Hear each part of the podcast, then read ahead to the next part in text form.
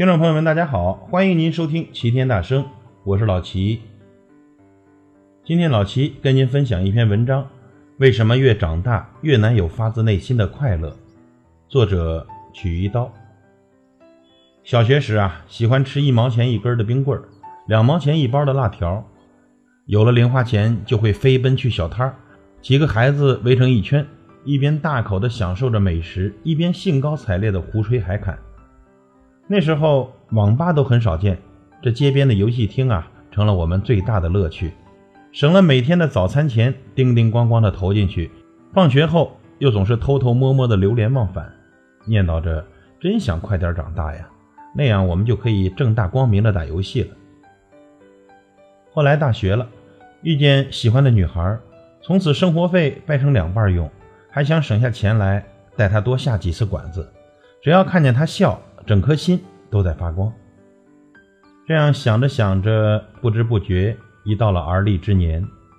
回想一下，你上一次发自内心的笑是什么时候？大家可以在早晨留心关注一下上班族的众生相，看看有多少人脸上是带着笑的。这不快乐似乎已经成为世界级的流行病。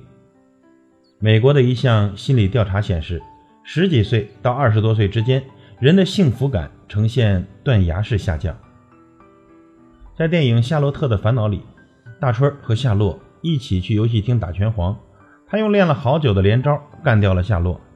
夏洛呆呆地看着大春，不说话。大春以为他生气了，抱怨说：“哎，你怎么还玩不起了呢？”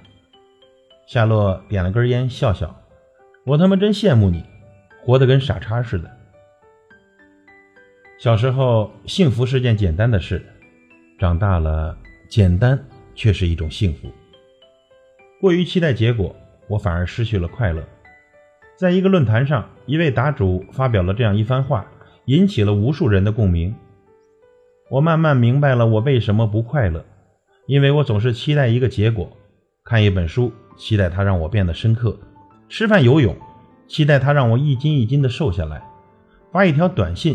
期待他被回复，对别人好，期待被回带也好；写一个故事，说一个心情，期待被关注、被安慰；参加一个活动，期待换来充实丰富的经历。这些预设的期待，如果实现了，长舒一口气；如果没有被实现呢？自怨自艾。可是小时候也是同一个我，用一个下午的时间看蚂蚁搬家，等石头开花。小时候不期待结果。小时候哭笑都不打折。央视的一句广告语深深地触动了我：人生就像一场旅行，在乎的不是目的地，而是沿途的风景和看风景的心情。记得小时候，我们喜欢一边走一边看风景，在细碎的小事中也能发现无尽的乐趣。可是长大了，我们只想低着头快步赶路。习惯于量化一切，反而遗失了看风景的心情。有一个在业内小有名气的插画师朋友，在签约期满后，不顾亲友的反对，毅然决然地辞去了这份工作。大家都无法理解他的选择。要知道，画画可是他从小的兴趣啊。工作初期，也曾经历过难挨的日子，得不到肯定，一个月没有一张约稿，自己的画稿。投给杂志社，便如石沉大海，了无音信。度过无数个眼泪浸湿的长夜，还是咬着牙坚持下来了。可终于柳暗花明，约稿不断，酬劳节节攀高的时候，他却主动放弃了。后来，他在朋友圈发了一则声明来回应大家的疑问。他说：“曾经画画是他最大的乐趣，他非常享受画画的过程。可不知从什么时候开始。”自己越来越只注重结果，刚提笔开始画，脑子里就只想着快点画完，好开始画下一张。画画渐渐变得索然无味，再也无法感受到兴奋和快乐了。现在他正重新把画画由职业变成爱好，只画自己想画的东西，想渐渐找回以前画画带来的快乐。在些许遗憾的同时，也为他感到庆幸。辞职也许不是一个万全的选择，但他并没有选择继续将就下去。世界上很多东西都可以被量化，但也有许多存在永远无法被量化。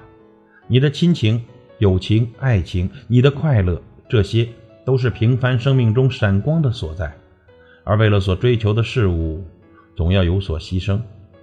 这其中的值与不值啊，只有自己最清楚。纵使山高水远，我也要背上行囊，勇敢出发。钱钟书说：“你洗了一个澡，吃了一顿饭，觉得很开心，并非是澡洗的舒服，饭吃得饱。”主要是因为你心无挂碍。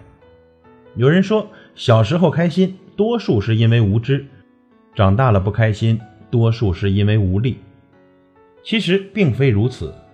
耄耋之年的老人也还有追寻梦想和快乐的勇气，我们又有什么理由不更勇敢一点，轻装出发去追求梦想和快乐呢？还没有遇见合适的人，那就不将就，不妥协。就算仍要赶路，也可以为路边的一朵小花、一片云、一只绒绒的小狗而短暂的留恋。引用作家金河在的一句话：“我很欣慰，我们的路还很长，未来还很远。”其实啊，这条长长远远的路上的景致，远比您想象中要美。感谢您的收听，我是老齐，再会。